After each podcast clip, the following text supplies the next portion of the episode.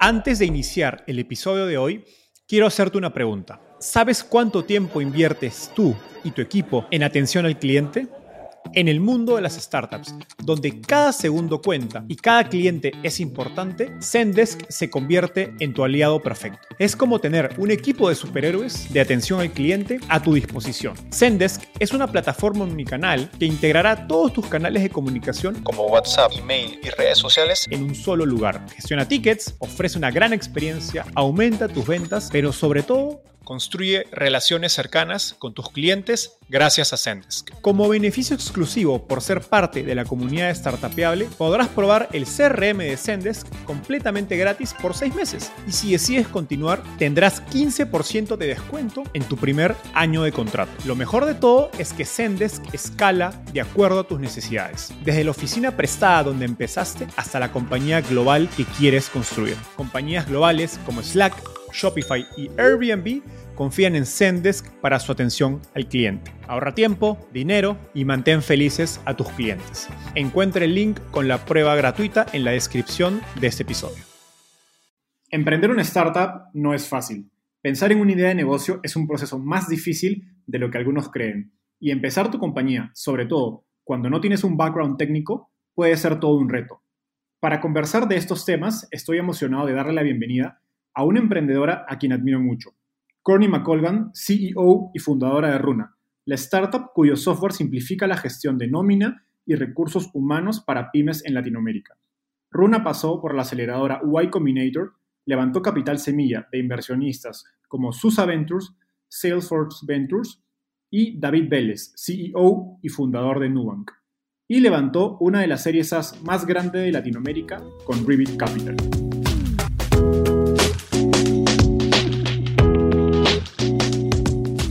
El emprendimiento en tecnología representa una oportunidad histórica para resolver los problemas más importantes de Latinoamérica.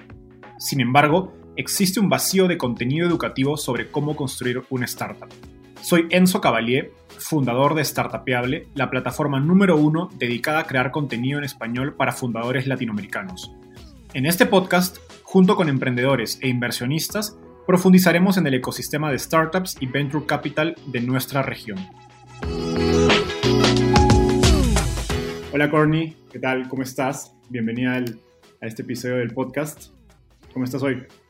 Muy bien, gracias. Gracias por la invitación. Muy emocionada de estar acá con ustedes. ¿Estás en México o en Perú? Soy en Perú ahora. ¿Estás en, Perú desde marzo o te mudaste recientemente? Desde marzo, ¿no? Este, pero me mudé acá en 2014, entonces ya tengo seis años y, viajo mucho este, entre México y Perú porque la empresa está basada en, en México. Genial. Entonces, ahora sí entremos al, a los temas de la entrevista. Entonces, tomándote esa, esa última cosa que nos contabas, ¿cómo llegaste al mundo de las startups? Bueno, fue mi primer trabajo después de universidad, eh, lanzando mi propio startup. Yo era una de las personas que, bueno, siempre me gustó tener mi propio negocio, desde chiquitito, ¿no? Eh, la, la chica en la esquina con el lemonade stand, ¿no? Era, era yo. Eh, y desde ahí cualquier negocio vendiendo libros, vendiendo galletas, este, cualquier cosa sea, me gustó todo el reto de vender y conseguir el cliente y eso. Entonces, honestamente, siempre pensaba que voy a lanzar mi propia empresa, este, justo porque crecí en California y, y cerca de Silicon Valley, creo que siempre he pensado en una empresa de tecnología pero no es como mi pasión era relacionada a la tecnología, era más mi, mi pasión era lanzando mi propia cosa y justo ya la tecnología es la manera de crecerlo más rápidamente. Genial. ¿Y cómo llegaste al ecosistema en Latinoamérica? Conocí a mi esposo en Stanford y ya, eso fue la razón que me mudé. Uh, en los últimos tres meses de Stanford conocí a él este, todo el tiempo, pero básicamente me dijo, mira, este, bueno todo esto, pero mi país es Perú y voy a mudarme a Perú después de, graduarme, entonces si quieres continuar con esto, tienes que venir. Yo sé, bueno, esto, creo que puedo lanzar una empresa en cualquier parte del mundo, ¿no? Eso es el punto de tecnologías, que podemos hacerlo en cualquier lugar. Entonces voy a ver lo que hay en, en América Latina y me mudé en, en, en junio, en febrero de 2014. Interesante. De hecho, y solo para complementar, tú empezaste Runa en Perú, pero para lanzar en México, si no me equivoco. Sí, exacto. Este, estuve basado en Perú, este, pero mirando las oportunidades en tamaños de mercado y, y, varios otros factores, este, pensamos que nosotros queremos tener nuestro primer mercado y también nuestra sede en México. Entonces, este, empezamos codeando Runa desde Perú uh, con peruanos, venezolanos, chilenos y, por supuesto, una americana. Um, y, pero siempre para la nómina en México. Y ese, la razón por eso era, como yo tenía seis meses este, embarazada en el momento, entonces no era un buen momento de saltar de un país a otro. Entonces lanzamos acá y el mes que empezamos codeando Runa fue el mes que yo he dado la luz justo. Este, antes de eso era diseño y todo. Y, y ocho meses después este, mudamos todo el equipo a México y, y abrimos las puertas oficialmente en México. Qué, interesante. No, no, creo que no he escuchado muchas historias similares de startups que se han lanzado de, o que se han construido un país para lanzar en México. Eso lo hace súper interesante. Sí. Ahora, pasando al tema de cómo llegaste a la idea de Runa.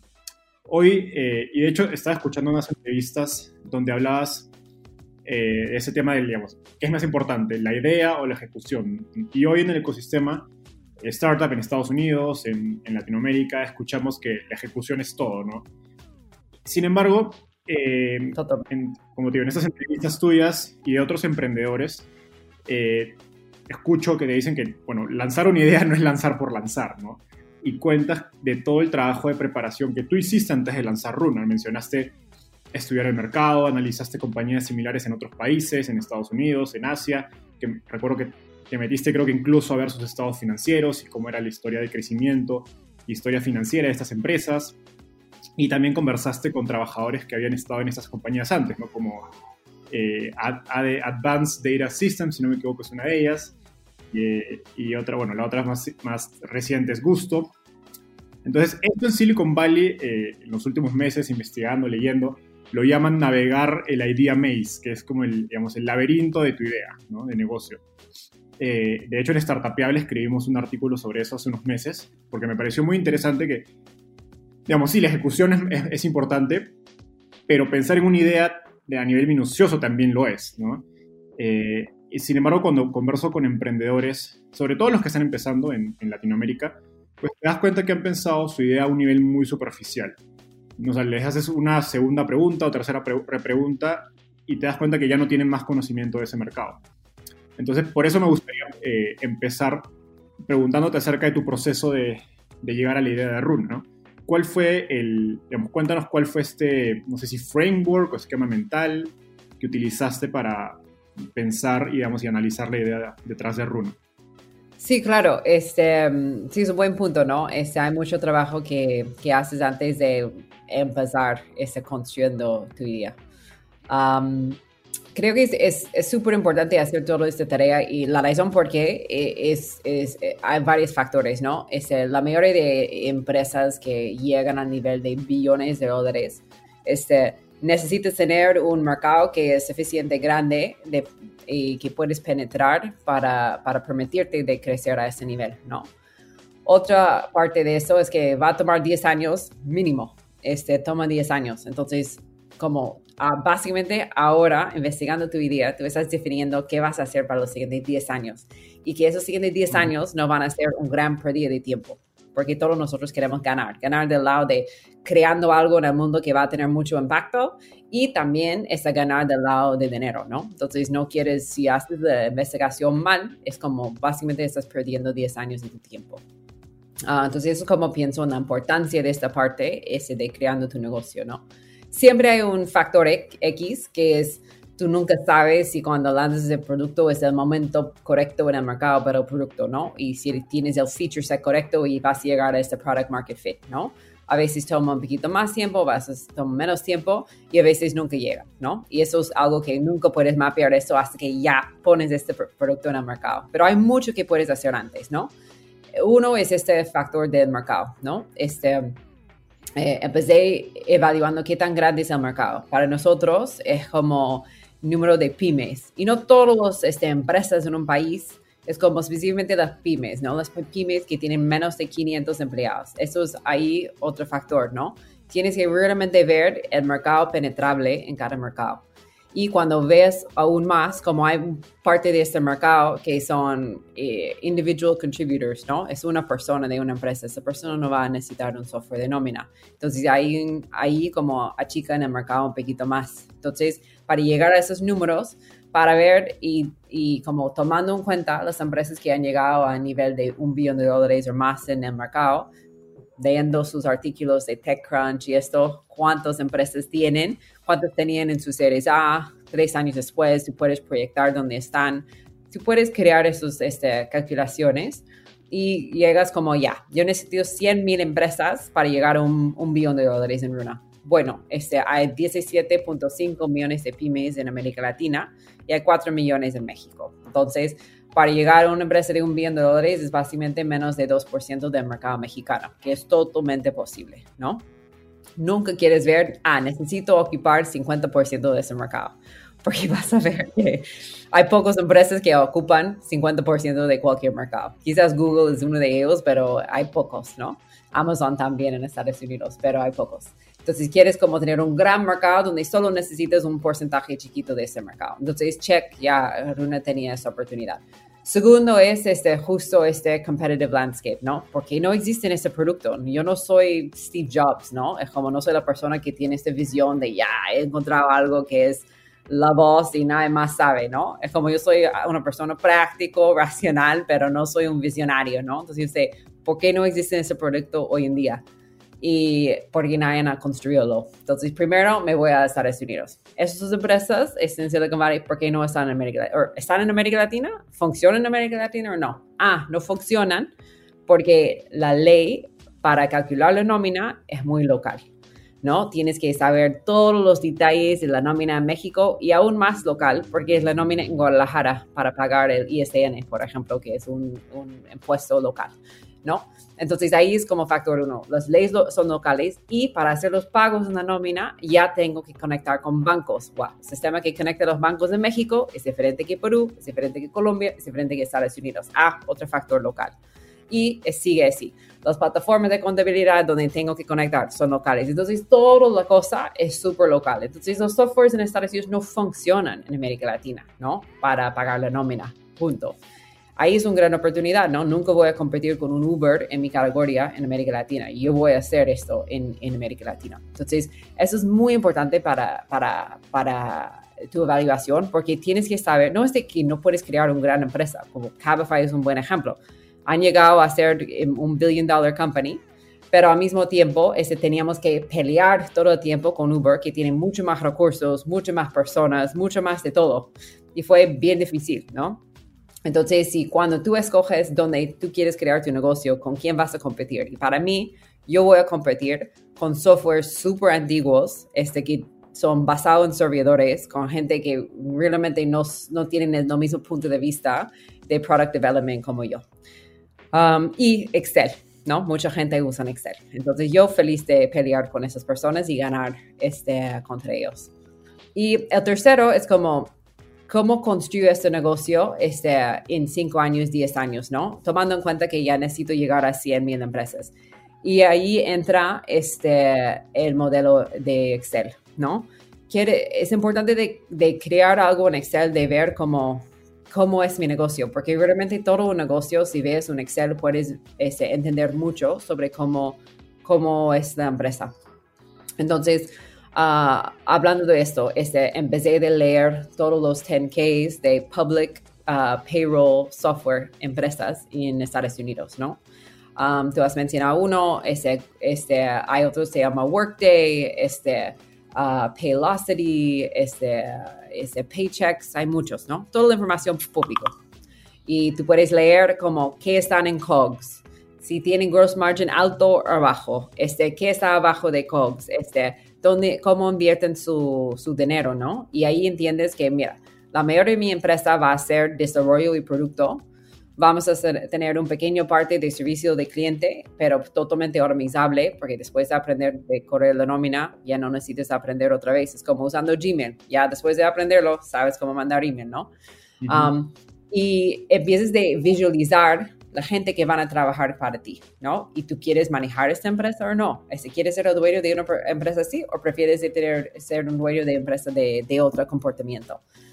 Que es importante hacer esas cosas porque estás, vas a invertir 10 años o más de tu vida en esto, entonces quieres estar feliz con la gente con quien vas a trabajar. Entonces, he llegado a ese detalle porque había cosas que no me gustó en otras empresas donde he trabajado. Este, un ejemplo que me molestó mucho en Cabify es que no importa qué tan bueno es tu tecnología, siempre la experiencia de usuario tiene que ver con qué taxista están.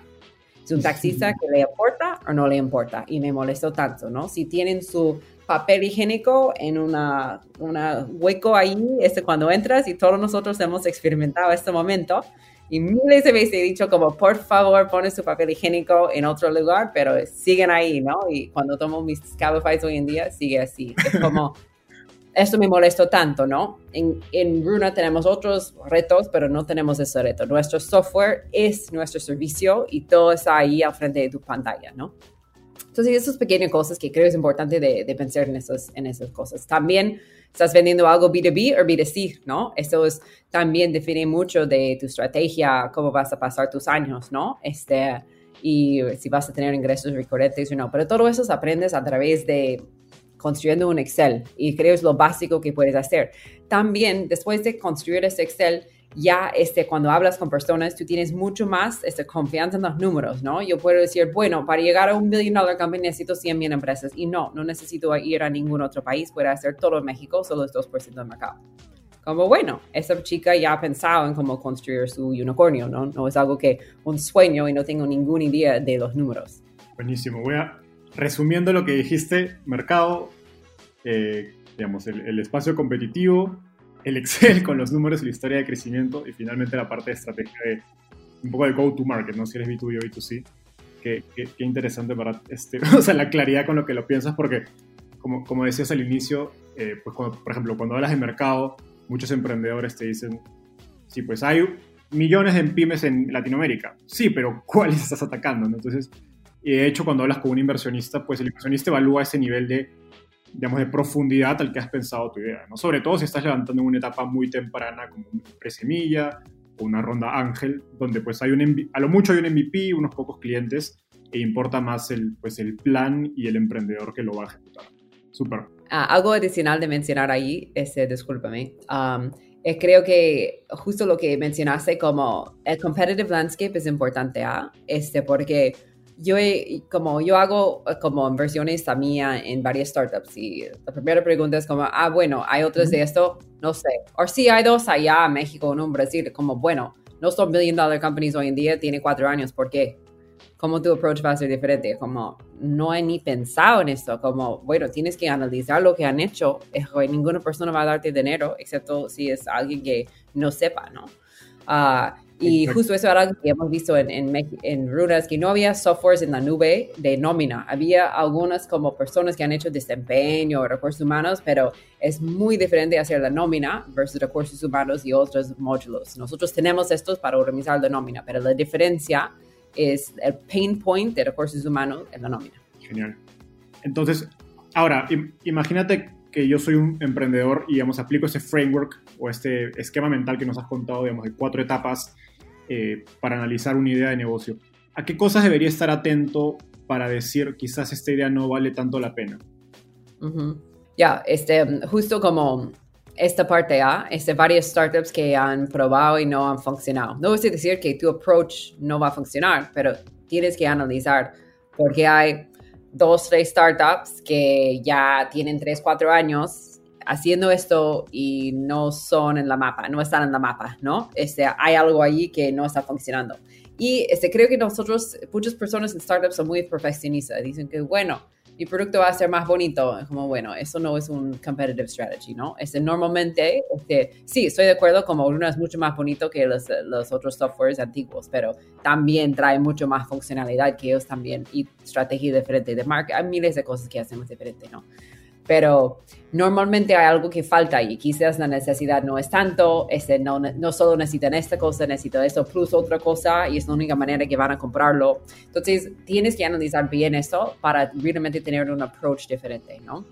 Y creo que muchos startups no lo hacen bien.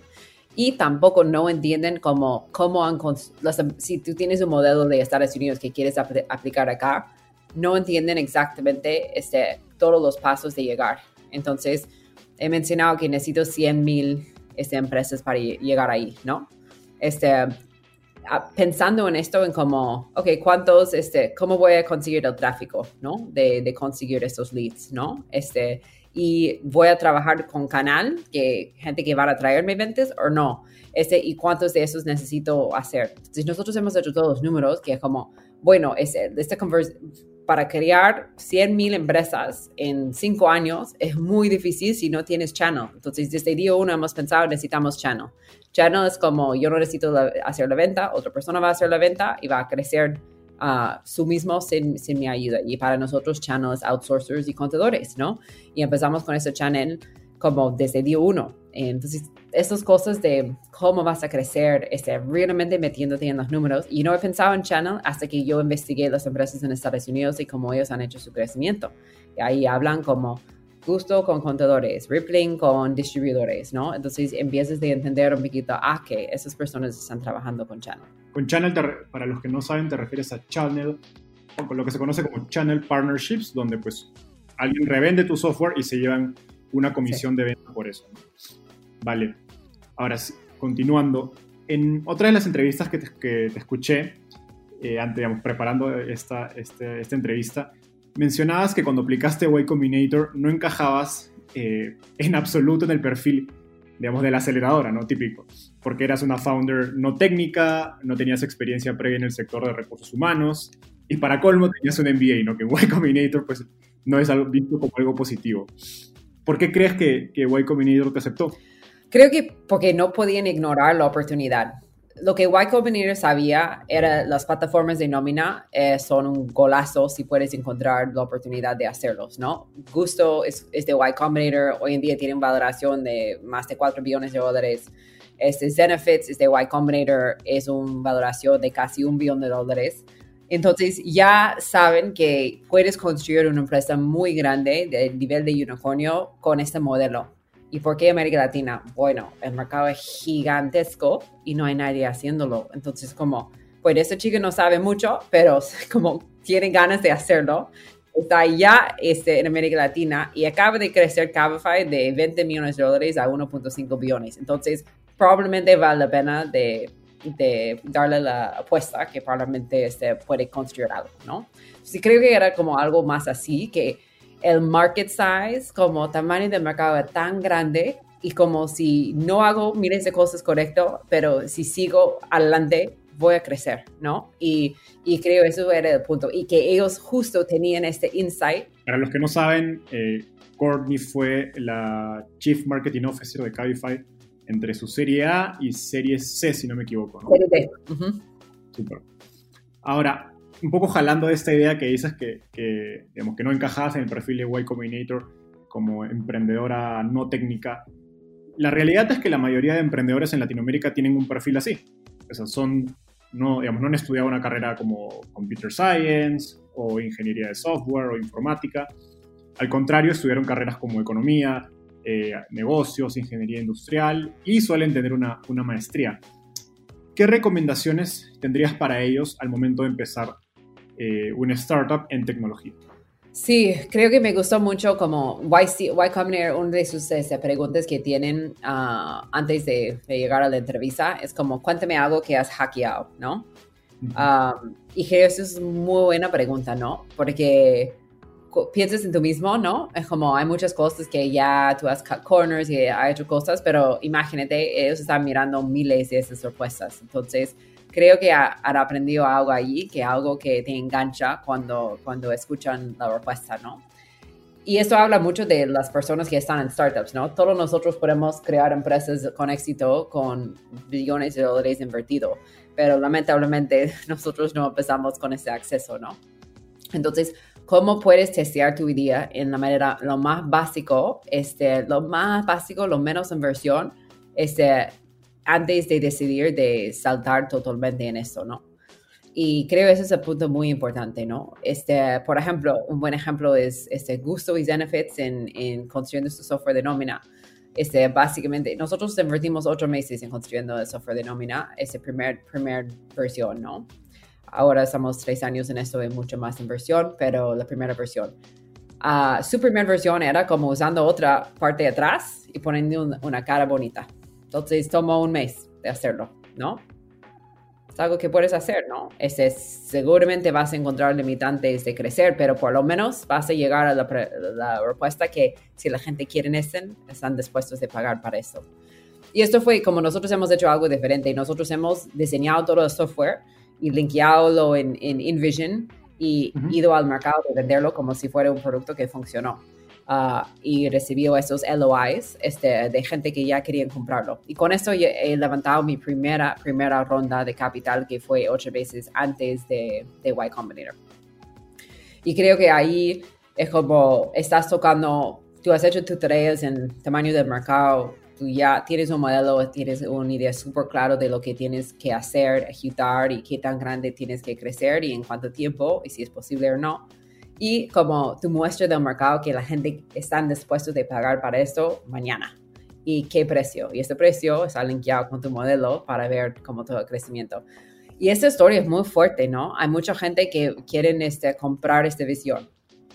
Y creo que ahí es donde tienes que jugar, ¿no? Y, y cada paso que puedes este, este, poner más adelante de llegar un poquito más de convencer a la gente, cualquier evidencia que tienes que ya esto va a volar, va a ayudarte a levantar capital. Entonces, si la gente te dice no, ok, tú piensas, ¿qué más puedo hacer para convencerles que aquí hay una oportunidad? Y haz un poquito más de este camino y alguien eventualmente van a, van a entrar. Súper. De hecho, eh, en los últimos años se han hecho muy conocidas estas herramientas llamadas no code, que seguro las has escuchado, como Webflow, Bubble, eh, incluso hay otras más especializadas que te permiten construir eh, softwares o MVPs o, digamos, plataformas web con las que puedes validar, digamos, sin necesidad de, evidentemente, estas herramientas aún no te permiten construir un producto como el que tiene Runa hoy, pero en esos primeros meses, por muy poco dinero y sin mucho, digamos, capacidad técnica, te permiten construir y, validar esa primera idea. Creo que mucha gente piensa que oh, ya tenemos que construir, como contratar desarrolladores de construir, como, bueno, es como construyendo una casa sin un diseño como dónde está el cuarto, dónde está la cocina, qué, qué tiene la cocina, dónde está la mesa, dónde está la ventana, como es, es, totalmente la opuesta de la recomendación. La primera cosa que tienes que hacer es diseñar lo que quieres construir hasta el punto de detalle de la puerta y como qué, como uh, manita que tienes en la puerta, ¿no? Este, nosotros hemos pensado así en Runa, ¿no? Entonces, el primer diseño sí es un, puedes hacerlo en papel. Toma 20 páginas de papel y empiezas a dibujar ahí como refines aún más, ok, ahora vamos a ir a uno de estos softwares y diseñarlo como donde están los huecos, las cajas, y ahí, cuando tienes esto ya refinado, ahí inviertes en alguien haciendo un diseño bonito, ¿no? Y cuando tienes ese diseño bonito, ya este, pones en InVision, tratas de venderlo, y cuando ya tienes las ventas, ahí empiezas a pensar en contratando un desarrollador. Eso es como tres meses después. Exacto, totalmente de acuerdo. Ahora, eh, continuando con, tu rol como founder, tú has levantado ya una ronda Ángel, pasaste por Y Combinator, creo que luego después de, YC levantaste una ronda Seed y finalmente el año pasado levantaste una serie A. Y esta es una pregunta que me hizo una, una emprendedora que me recomendó hacértela, es cómo tu rol ha cambiado eh, o cómo tu rol como founder ha evolucionado a medida que avanzaste en cada ronda. Sí, eso como no solo mi papel, pero las personas que trabajan conmigo también. Ah, creo que, ya, Ronda mía estás haciendo todo, ¿no? Este, o igual, yo, yo sigo haciendo varias cosas con mi propio mano, pero tu impacto es mucho menos, ¿no? A cada, cada año que crezcas. Entonces, a principio, este, muy buena pregunta, en realidad. Este, Ronda mía estás tratando, este, me gusta este como visualmente, eh, piensan como tirando algo de la pared y esperando que se pega, ¿no? Entonces, cambiando la cosa, es como ya tiro otra vez, se pega o no. Ya, ok, te lo cambio otra vez, tiro otra vez. Y quieres que se pega, ¿no? Si se pega, ya tienes algo de levantar un, ura, ¿no? Entonces, de Ángel Mía, estás tratando de hacer todo esto, ¿no? Creo que de Ángel hasta Mía, ahí, nosotros hemos construido el producto, ¿no? Entonces, este, para mí, pre-Ángel, yo tenía mis diseños en papel y los diseños, ¿no? Este, pero no he construido un equipo de actualmente crear, codear la plataforma. Ángel, este, yo levantaba la ronda Ángel con mi Excel, Market y como Competitive Analysis y mis papeles, básicamente. Y con esto hemos este, creado el software, ¿no? Entonces teníamos todo el software listo, uh, pero no hemos este, lanzado el software. Y ahí entré Y Combinator y lancé en Y Combinator este, y como segunda semana de Y Combinator y hemos tenido tracción así en los primeros dos meses. Y ahí levantamos la SAMIA. Y la idea ahí con la SAMIA es de, bueno, ya tienes un MRR de un Monthly Revenue Run Rate, este, ingresos mensuales de X monto. Y ya quiero subir eso 10, 10 veces, no en los siguientes 12 meses para llegar a ingresos anuales de un millón de dólares, que es muchas veces lo que la gente piensa en, en, en um, Series A. Y como parece que está funcionando, este, y, y ya, como levantamos la capital. Um, entonces, Ángel es como mucho de visión, idea, pero también con este, necesitas saber cómo manejar Excel, skill set súper importante, este, cómo este, investigar, esa estrategia, como qué información necesitas saber de literal llenar tu Excel. Um, este, y este, mucho de, de, de, visión, honestamente, como pensando cómo, qué tan grande esto puede ser, ¿no? Segunda parte, este, después de, de, del ángel a semilla, es como mucho de, ok, tenemos que tomar decisiones difíciles, este, qué vamos a hacer primero y qué no, no vamos a hacer ahora. Tu MVP, es las decisiones más difíciles y cuenta todo, ¿no? Este, si haces este, las decisiones incorrectas, no vas a tener product market fit tan temprano. Este, entonces, ¿qué vamos a construir y qué no? Y para una plataforma de nómina, eso es lo más difícil porque hay 50 mil features que, que, necesitas. En México hay 32 estados, este, 10 esquemas de pagar a la gente, necesitamos todo para procesar todo el mercado. ¿Con qué lanzo, no? Este, un esquema, un estado, ¿no? Este, y qué cosas que quizás no tenemos tiempo de desarrollar, como en, en, cuando das la alta a alguien en tu empresa y tienen que salir esta persona, ya tienes que dar la baja. Bueno, cuando lanzamos Runa no teníamos dar la baja, teníamos un contador ahí haciendo los cálculos manuales en las noches, ¿no? Entonces, era como, bueno, tenemos que lanzar, este va a tomar seis meses más de, de desarrollar, bueno, lanzamos con, con este como, ya vamos a mandarte tu finiquito en 24 horas, ¿no? Estoy diseñando, decidiendo dónde pones los band-aids y dónde pones este, la inversión y cuáles van a ser los key features que van a jalar la gente, ¿no? Y eso es como mucho de tus series de como ronda de, de Ángel a Samia, ¿no? Desde ahí, después de levantar tu Samia a A, es todo relacionado a uh, ok, este, necesitamos, necesitamos llegar a product market fit, ¿no? Este, ¿Cuáles son los factores que van a ayudar? Necesitamos ventas, necesitamos vender, confirmar que todo está funcionando en ventas, este, todos esos leads llegando, convirtiendo, pero también tenemos que hablar mucho ventas y marketing con producto, porque hay un disconnect ahí que los features que tenemos o lo que los features que la gente quiere y cómo vamos a priorizar A, B, C, D, ¿no? ¿Cómo puedo este, vender más con menos? Channel, ¿no? Este, ¿qué, ¿qué, puedo hacer ahí? ¿Cómo me meto? ¿Cómo vamos a dedicar recursos a eso? Y muchas decisiones de cómo vas a dedicar recursos relacionados a crecimiento con el objetivo de necesito llegar a product market fit para que, porque tu A no, no, no vale la pena levantar el A si no hay un B. Y un B es básicamente 10x tu A.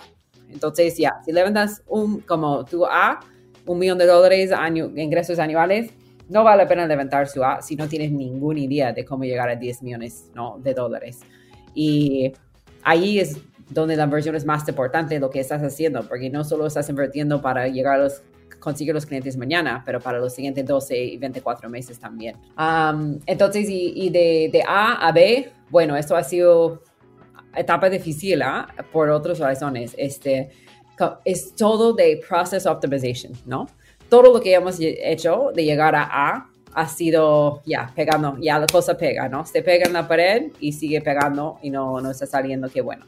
Pero ahora es como necesitamos como pegar como no una pared, una pared es como todo un wall, ¿no? Es como todo un, piensan como la, la, la, pared grande de China, ¿no? Es como uno de estos, ¿no? Entonces es replicación, ¿no? Y cómo puedo hacerlo lo más rápido posible.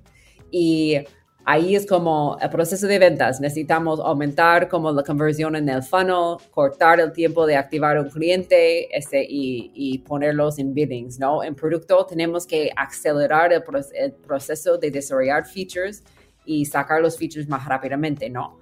Y todo, ¿no? Es todo relacionado a optimización de procesos. Y lo interesante ahí es como necesita gente que son muy eh, data driven, ¿no? Porque es todo números, ¿no? Cualquier proceso que manejas, sea caminando con un, un um, perro en la calle o este, este, haciendo un proceso de activación de un cliente, todos tienen un beginning, un end y procesos en el medio que puedes medir y cada vez, cada día puedes hacerlo diferente para tratar de hacerlo más rápido.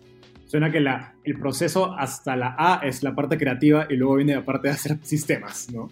Sí, y buena gente abajo, porque cuando llegas a A, yo no puedo impactar mucho el negocio. ¿ah? Este, tenemos 100 personas, normalmente A, A tiene 50, 100 personas. Una persona no puede tener tanto impacto como tenía día uno, ¿no? Entonces, es también un impacto en tu cultura, ¿no? ¿Quién está tu manager? No es Courtney, es otra persona. Se tiene que invertir ahí en gente que tiene el mismo pensamiento porque están creando subculturas en tu empresa también. Eso es como tema para otra, otra podcast, pero este, es muy importante este, de, tomar esto en cuenta eh, cuando tú pienses en contratando gente, ¿no? Porque hoy en día yo trato, porque me gusta mucho de meter mis manos en cosas, tomar uno o dos proyectos este, cada Q, este, pero en realidad yo no puedo afectar mucho como la dirección del barco con esos proyectos que hago, ¿no? Y, digamos, finalizando esta, esta parte donde hablamos de tu rol como founder, tú eres sol, lo que se conoce como solo founder en inglés o fundadora única, digamos. En, los, momentos en que las cosas han ido mal en Runa, ¿dónde te apoyas? Porque la mayoría de startups tienen dos o tres fundadores. En tu caso, ¿cómo ha sido esto? Bueno, felizmente Runa ha tenido mucho éxito, entonces no hemos tenido tantos tan difíciles de, de enfrentar. No, en serio, como porque antes, para ser súper honesto, este, antes de Runa ya tenía dos empresas anteriores y, mi, mi, propio startups, ¿no? Y no han ido tan bien. Y ya entiendes product market fit cuando entras en una empresa que ya lo tiene y tú no tenías. Es como, ah, ok, es como, como expendes la misma energía, este, vas a gastar la misma energía, pero es mucho mejor dirigido y tiene como resultados positivos, ¿no? Versus como, oh, que en un startup que no tienes product market fit, Dios mío, tú sientes que eres un una QI, uno de esos como, como ruedas, ¿no? Este, entonces, para mí, porque hemos tenido esto desde día uno, me siento que cualquier problema no es un problema, ¿no? Si tienes esto, voy a crear un billion dollar company, es una pregunta de cuántos recursos van a necesitar y cuánto tiempo, y no me importa si hay una pandemia, igual vamos a superarlo, ¿no? Es como, porque esas oportunidades no encuentras la, la mayoría de startups no tienen éxito, ¿no? Y creo que un gran parte de esto es mucho de esto product market fit. Es como tienes que encontrar la manera, el tiempo correcto, ¿no? Como este producto 5 o 10 años antes no había chance y aún más con COVID, Runa tiene un mucho mayor como ese mejor trayecto porque todos están como conectando con soluciones digitales y eso empieza como buscando más, buscando más. Entonces eso nos han ayudado cinco años este, de, de, de penetrar el mercado, ¿no? Entonces, los problemas que ya hemos tenido, como siempre pasa, ¿no? Este, alguien que no están llegando al nivel que tus expectativas en términos de performance, siempre es difícil. Este, bueno, eh, otro lado, financiamiento siempre es, es, algo que la gente piensa en, siempre querías más, este, o menos, este, lo que sea, siempre hay un reto ahí y como tus cifras, ¿no? Nunca estás en la línea que proyectas. Estás arriba, estás abajo y si estás arriba, estás mirando otros problemas, no hay suficiente gente, están cansados, la, la, la, la. Si estás abajo de la línea, estás preocupado porque estamos gastando mucho, no tenemos los resultados. Entonces, siempre hay como retos, ¿no? Creo que con cada uno, yo soy una de esas personas que me gusta mucho como crowdsourcing, crowdsourcing de soluciones, ¿no? Yo no tengo un mentor, un advisor, tengo 25, ¿no? Y con estos que, que tengo, este, enfoco mis, mis preguntas a los que son expertos en su espacio, ¿no? Entonces, el, el ex head of sales de, de, Gusto, que estaba ahí cuando han vendido, empezaron de vender mil dólares al mes y cuando él salió, ese, estaban ganando tres millones de dólares al mes. Este maestro sabe todo relacionado al funnel, ¿no? Entonces, cualquier reto que tengo ahí, oh, estamos gastando mucho, qué está nuestra CAC, cómo está nuestra LTV, qué tal churn, eso es bueno o malo, la, la, la. Él es como, eso es bueno, eso es malo, eso puede ser mejor, es como el maestro, ¿no? Entonces, para mí me da mucha confianza Este, quizás no es el caso en América Latina, no hemos visto que la historia de gusto es diferente que Runa, pero por lo menos me da paz que ya yo sé como los números, ¿no? Y, y nosotros en comparamos de ellos, no, no, puedo, no puedo saber más, ¿no?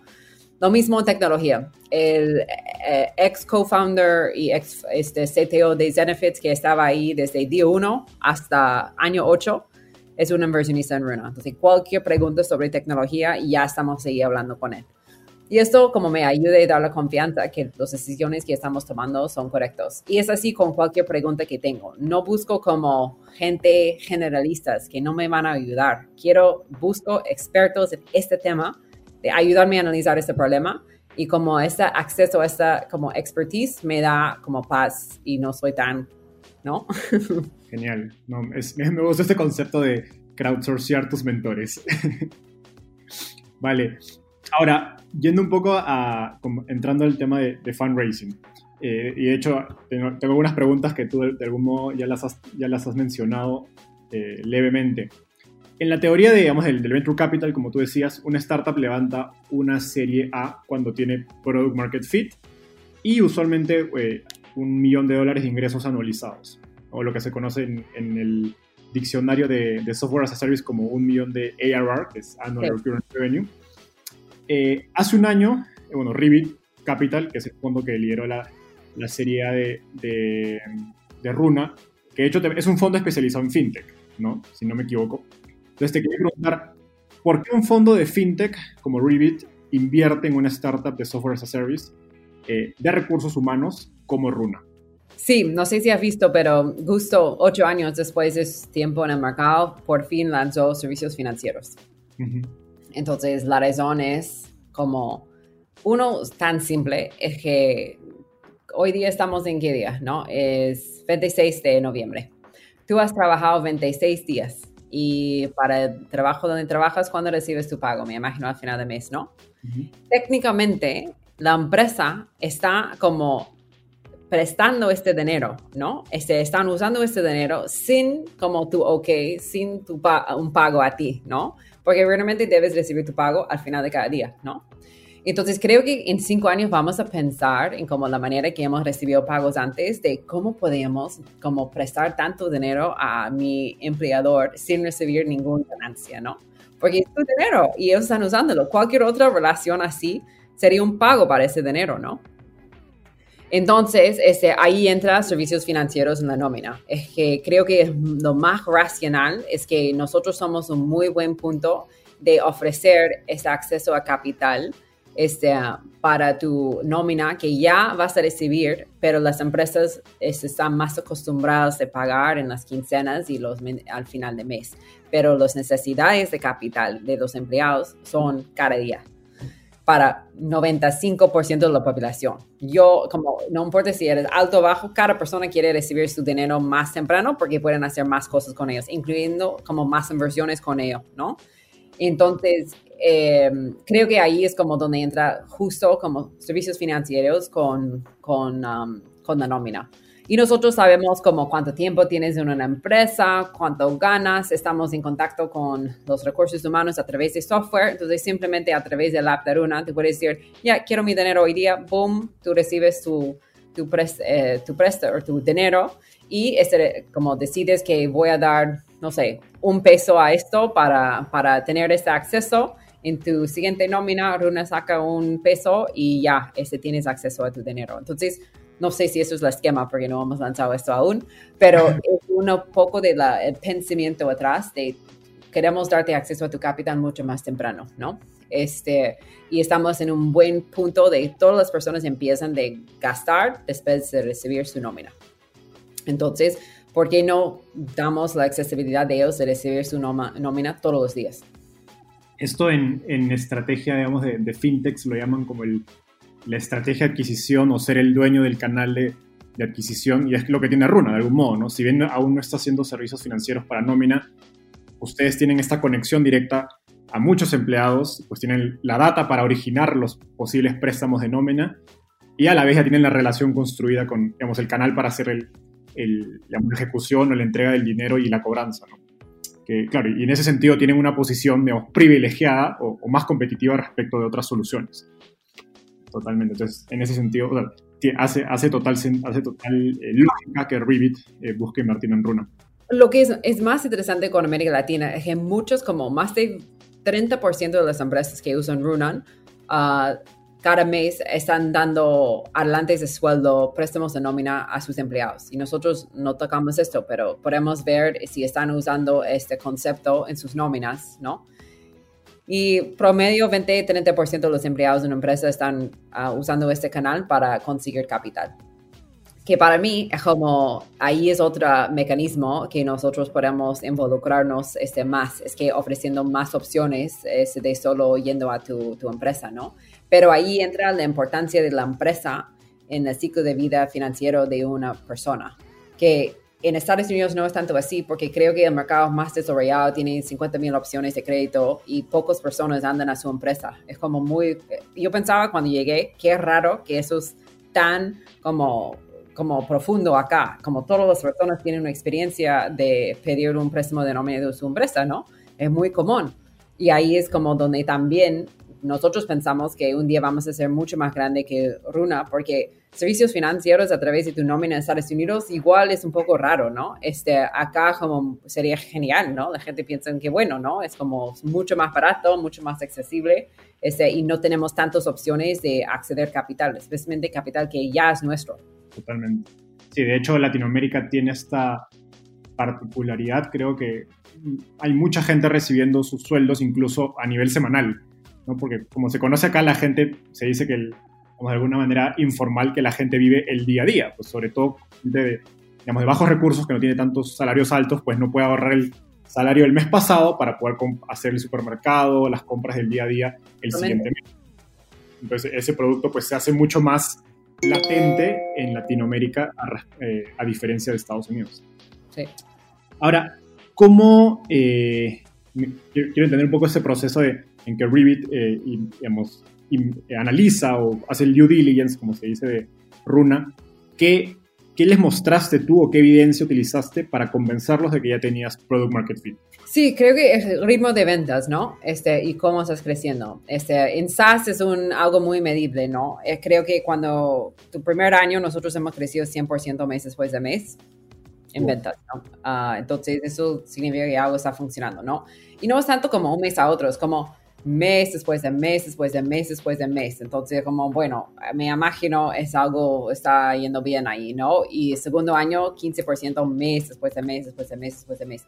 Entonces, eso significa que, bueno, hay, hay algo que está yendo bien, ¿no? Es, es, muy difícil de como falsificar product market fit porque hay tantas cifras de, de medir y ver, ¿no? Y nuestro churn era medio porcentaje en total. Entonces, como, bueno, la gente entra, no salgan y, y han, han, encontrado la manera de crecer. Ahí es como siempre con Series A, pienso que ellos pueden crecer 10x, porque quizás estás creciendo así, pero el mercado no, no hay mucho más, ¿no? Han encontrado un hueco en el mercado y no hay nada más. Y ahí entra el análisis del mercado, competitive landscape, este, eh, canales de venta, este, cómo estás creciendo, cuántas personas necesitan de, de llegar a 10x, ya probable ahí, ¿no? Y obviamente chequeando todos esos números con nuestros sistemas de reporting, han hecho llamadas con clientes, este, llamadas con visitados nosotros este, y, todo eso, ¿no? En una entrevista pasada eh, hablabas del, describías el, lo que se conoce en inglés como el moat de Runa, que es digamos la, la barrera competitiva que Runa está creando. Y explicabas que pues como empresa de software, una vez que eh, es adoptado por un cliente y pone todos los datos de su planilla, de sus empleados, pues luego cada vez es más costoso cambiarse y eso se conoce como el switching cost. ¿Cómo, eh, digamos, em, hablando con muchos emprendedores, creo que esta slide o esta explicación del, del contexto o el escenario competitivo es una de las cosas que más se les complica al momento de pitcharle a un inversionista. ¿Cómo, cómo recomendarías que un, em, un emprendedor, eh, digamos, construya esta, esta diapositiva que está en su pitch deck o que en general explique el, sus ventajas competitivas a un inversionista. Sí, es, es muy de storytelling, ¿no? Este, porque recuerdes, tienes como en Y Combinator tienes en el demo day tienes un minuto este, de contar todo, ¿no? Por esto como la entrevista es 10 minutos, porque es como si tienes un minuto para inversionistas, 10 minutos para entrar. Creo que como la idea es que tienes que consolidar todo lo que has aprendido y la razón que estás tan emocionado sobre esto en pocas palabras súper claras, ¿no?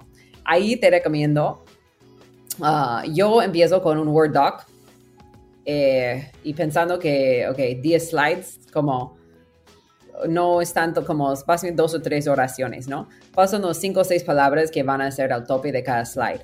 Y no escribiéndolos como, depende de lo que está en el slide, es como piénsalo en una historia, ¿no? Este, hay un gran problema en América Latina, es como tienen esos problemas este, de pagando su gente, no hay soluciones modernas este, en todo el mercado. PS, el mercado es gigante. Este, nosotros somos de primeros. Eso es como vamos a vender, eso es como vamos a crecer. Con solo un producto vamos a llegar a un billón de dólares y realmente si lanzamos más que un producto, vamos a ser una empresa de 100 millones de dólares. Gracias, aquí es son mis datos, ¿no? Entonces, algo así, tan simple, donde no necesitas meterse tanto en alguien que no sabe de la nómina, este, pueden entender este problema y que es súper palpable y que probablemente ya vas a tener éxito. Entonces, creo que necesitas pensar en pocas, pocas palabras posible, ¿no? Este, ¿Cómo puedes hacer esto? Ahora, ¿qué, qué le espera, ya yéndose a la, a la parte penúltima o el segmento penúltimo del, de la entrevista. ¿Qué le espera a Runa en el futuro cercano? Uh, creo que en el siguiente, bueno, yo estoy feliz para terminar con 2020 y entrar 2021. Como 2020 ha sido un año de retos para nosotros. Este, te cuento porque, este, sí, la pandemia para todos ha sido un golpe. No importa cuál era tu plan, no era el plan que tienes hoy en día. Entonces, ha sido fuerte por eso. Um, Segundo, nosotros hemos ido a esa transición de A y B, ¿no? De, de invención a optimización. Y eso ha sido difícil, ¿no? Eh, no todas las personas que teníamos han convertido bien a este plan y hemos perdido gente este, este, y, así, y hemos traído nueva gente y todo. Siempre hay un clash ahí de este, los antiguos, los nuevos, este, y cómo nosotros vamos a, cuál es el plan de, de optimizarnos y, y llegar a mañana. Eso ha sido difícil también. Um, tercero, creo que nosotros hemos cambiado el idioma en la empresa de español a inglés. Eso ha sido súper difícil uh, porque hemos abierto oficinas en Brasil. Uh, entonces tenemos gente de Brasil que hablan portugués. Uh, también tenemos personas de 18 países en Runa, en, Ciudad de México. Entonces hay varias que no hablan este español. y no hablan bien inglés tampoco, pero bueno, es la única opción de que es en común, ¿no? Y eso ha sido otro golpe fuerte, que es como la comunicación. Este, creo que también, en, eso fue un error mío lanzando Runa, que ya he operado en, en Cabify español cuatro años, entonces pensaba, bueno, ese, seguimos con Runa. Pero cuando piensas realmente en la empresa, si Runa va a tener éxito llegar a un billón de dólares, vamos a tener casi dos mil, dos mil personas. Si llegamos a una empresa de, de 60 billones de dólares, que es la empresa más grande de software de nómina, tienen 40 mil empleados estoy pensando, es como, bueno, si voy a llegar a 2000, quizás puedo tener todos en América Latina, ¿no? Pero ah, cuando llego a más que esto, no sé si hay skill sets, cosas que necesito y, y no, ese, que no voy a encontrar acá, o que simplemente quiero tener más opciones, ¿no? Hay muchos startups explotando en, en América Latina.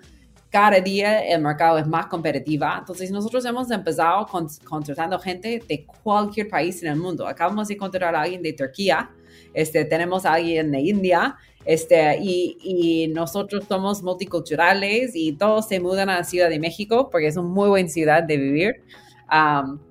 entonces, para mí como esos trifecta ha sido un difícil, un año difícil para Runa y estamos súper felices de regresar a 20, entrar 2021 y regresar más a lo que hacemos bien, que es crecer, ¿no? Y nosotros hemos, no hemos invertido mucho en marketing, hemos como esperado hasta que las cosas empiezan de cerrarse con COVID, que ahora que tenemos la vacuna pensamos que ya estamos llegando ahí eh, y esperamos un muy gran Q1 y, Q2 para, para nosotros. Súper.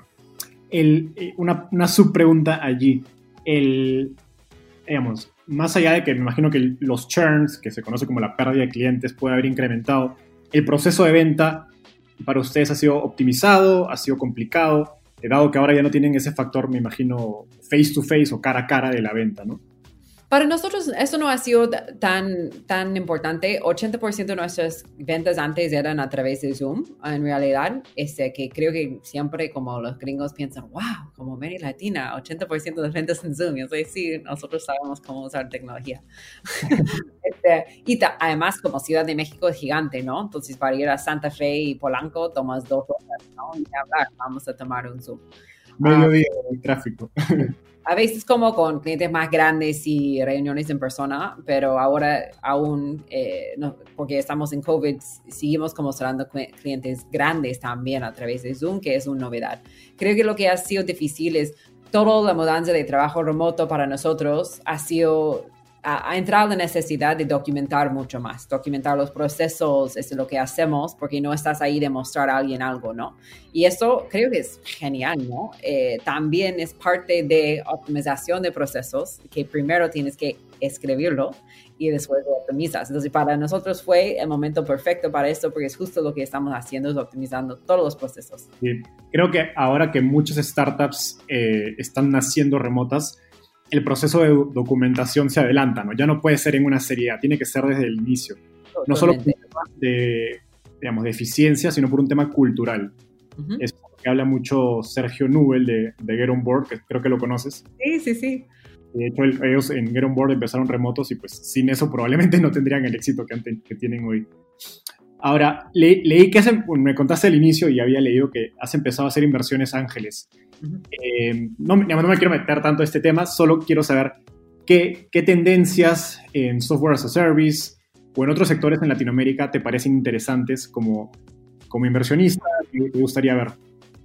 Para mí, como siempre hay, número uno, como esto no limite mis inversiones. Mis inversiones tienen mucho que ver con la persona y el mercado que están atacando. Siempre esos dos factores para mí son muy importantes.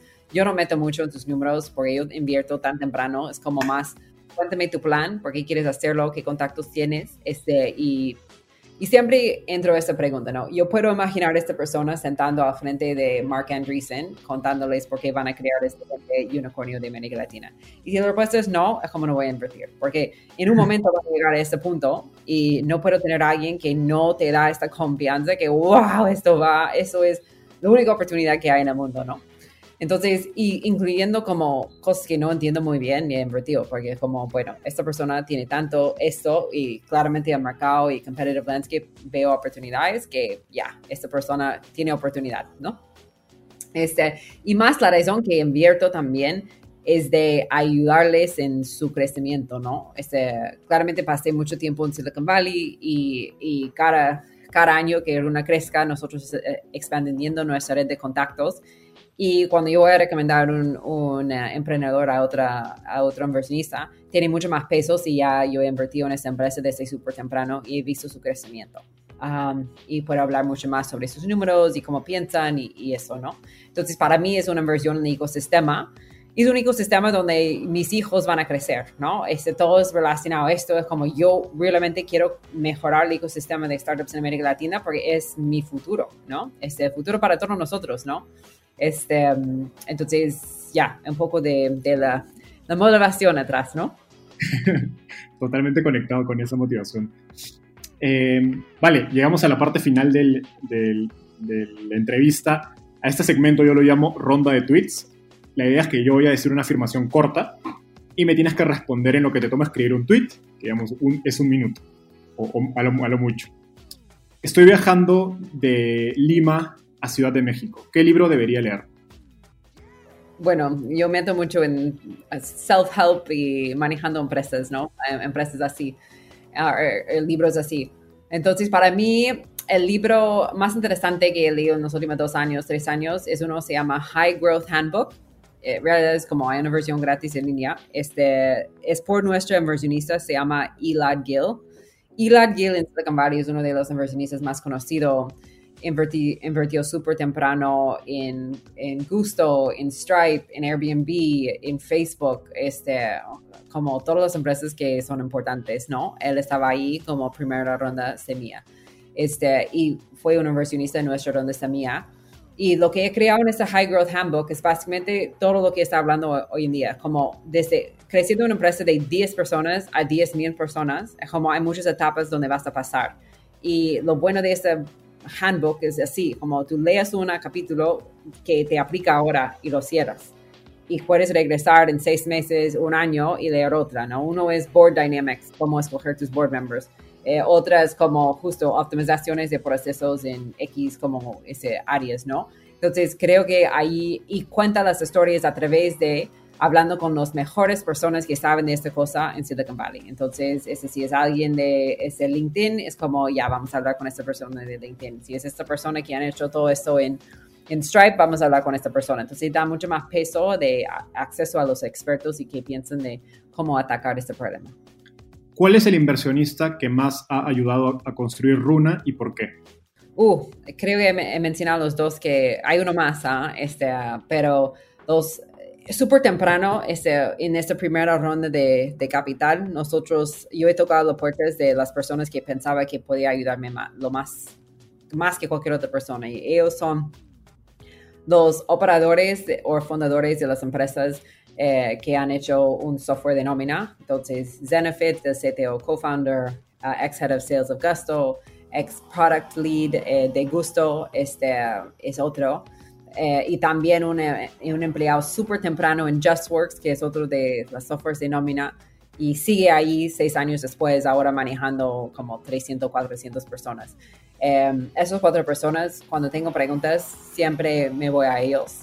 Y la parte de operando en América Latina, también los fundadores de Rappi, los fundadores de Loft, ese fundador de Nubank, este, este, ejecutivos de, de Cabify, esas personas este, son mis primeras llamadas cuando tengo una pregunta. ¿Qué te gustaría cambiar del ecosistema startup en Latinoamérica?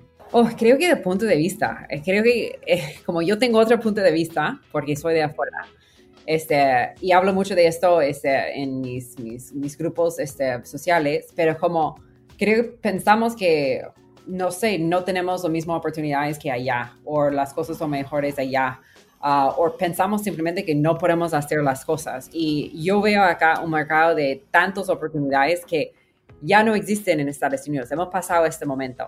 Este, que acá es como ya puedes crear algo que y vas a crecer porque hay necesidad en el mercado. Es, hay tanto jalando, este, tu, tu, software no tiene que ser tan bueno este, de, de crear un gran negocio, ¿no? Este, o puede ser genial y, y crees un gran negocio, pero el punto es que hay, el mercado te jala, ¿no? Porque hay tanta necesidad. Y a través de tecnología podemos crear una solución mucho más accesible, mucho más económico. Y hay tantas personas en el mercado que necesitan esas opciones, ¿no? En, como cifras rápidos, uh, fáciles, ¿no? Ese, tarjetas de uh, cuentas bancarios, penetración 30%, en Estados Unidos 95%, como adopción de, de opciones financieros digitales. Claramente la opción va a ser mucho más fuerte acá. Este, segundo, este, en seguros este, médicos este, privados, este, 10% de, de penetración acá, en Estados Unidos 70%. ¿No? Educación, gente con más de primaria es menos de 40% de la población. Este, en Estados Unidos 98%, como ya educación en línea es el futuro, ¿no? Entonces, todas esas cosas como, wow, hay tanto oportunidad y yo no entiendo por qué todos los este, emprendedores de Estados Unidos no están mudándose a América Latina, porque yo he ido a muchos como viajes a Miami hablando con latinos que ya ahora viven en Estados Unidos, como, ¿por qué están acá? Toda la oportunidad en el futuro en América Latina no están en Estados Unidos, ya fue. Um, entonces, ese es mi punto de vista y creo que es muy único porque veo otro, otro punto de vista donde estás en Silicon Valley con 50 mil emprendedores increíbles, todos atacando el mismo problema que realmente no sé si es un problema, si necesitamos optimizar algo aún más para ser 100 mil X más rápido versus 10 mil o 1000 X más, más, más rápido, ¿no? Entonces, a veces creo que ahí es como, bueno, necesitamos salir y entrar a otros mercados de ver este, donde podemos aplicar nuestras energías de hacer algo que actualmente va a tener impacto. Claro, y como, como tú ya tuviste esa experiencia en Silicon Valley, pues puedes decirlo con, digamos, con razón de ser, ¿no? Eh, la última pregunta, ¿quién es el emprendedor al que más admiras y que crees que debería entrevistar y por qué? Sí, he pensado en esto este, y yo no sé, porque creo que siempre me gusta como, hay, hay varias diferentes como personas que entran este, en mi vida por diferentes momentos, ¿no? Mahri Sien es ah, la fundadora de Canva, que ha creado su empresa en Australia, que muchos de nosotros para redes sociales usamos Canva. Y como, es como empresa más de un billón de dólares y equipo como súper chiquito. Este, y admiro mucho de ella que ha hecho y me gustaría hablar con ellos. Pero también recién, como los chicos de Kavak han salido, que ya han llegado a ser unicornios, entonces también me gustaría sentarme con ellos porque nunca he hablado mucho con ellos de hablar sobre su historia, ¿no? y sigue cambiándose, ¿no? Por ID Local en Uruguay, también no conozco a esas personas, me gustaría hablar con ellos, ¿no? Entonces, no falta de personas con quien quiero hablar y creo que con cualquier emprendedor hablas, aprendes muchísimo, y tanto en éxito como en, en, no teniendo éxito. Opino lo mismo sobre esta conversación que acabamos de tener. Y de hecho, a Carlos García, el fundador de Kavak, lo, estoy tratando de, buscar para, para el podcast. a ver si me escucha y me responde. bueno, Corny, muchas gracias por estar acá. Eh, me encantó tenerte en el podcast. Eh, pueden encontrar a Corny en, LinkedIn como Corny McColgan. Eh, McColgan se escribe M-C-C-O-L-G-A-N.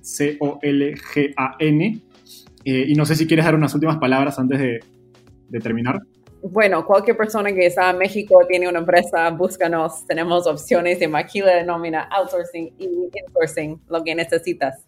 Um, y no, es como conecta conmigo en LinkedIn, encanta conocer emprendedores desde lanzando cosas en América Latina. Tengo muchas esperanzas para esta región. Um, entonces, si, si puedo ayudar en algo, um, estoy acá. Súper. Así que ya escucharon, escríbanle a Corny. En verdad creo que los emprendedores a veces no se percatan de la gran oportunidad que es escribirles directamente a otros emprendedores más avanzados por LinkedIn o por Twitter. Porque en verdad en este ecosistema todo el mundo estamos con esta mentalidad del, del pay it forward, de estar súper atentos y, con la voluntad de, responder aún cuando no tengamos ninguna conexión con esa persona. Gracias, Corny. Eso ha sido todo. No, gracias a ti. Chao, chao. Chao.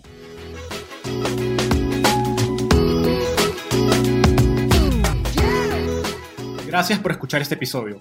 Estoy seguro que te llevaste tanto como yo. Suscríbete a nuestro podcast para seguir aprendiendo de los principales referentes del ecosistema startup en Latinoamérica. También visítanos en www.startapeable.com donde encontrarás guías, herramientas e historias valiosas para startups. Y en todas nuestras redes sociales como Startapeable. Conmigo es hasta un próximo episodio con un nuevo invitado. Nos vemos. Startapeable, el recurso número uno para startups en Latinoamérica.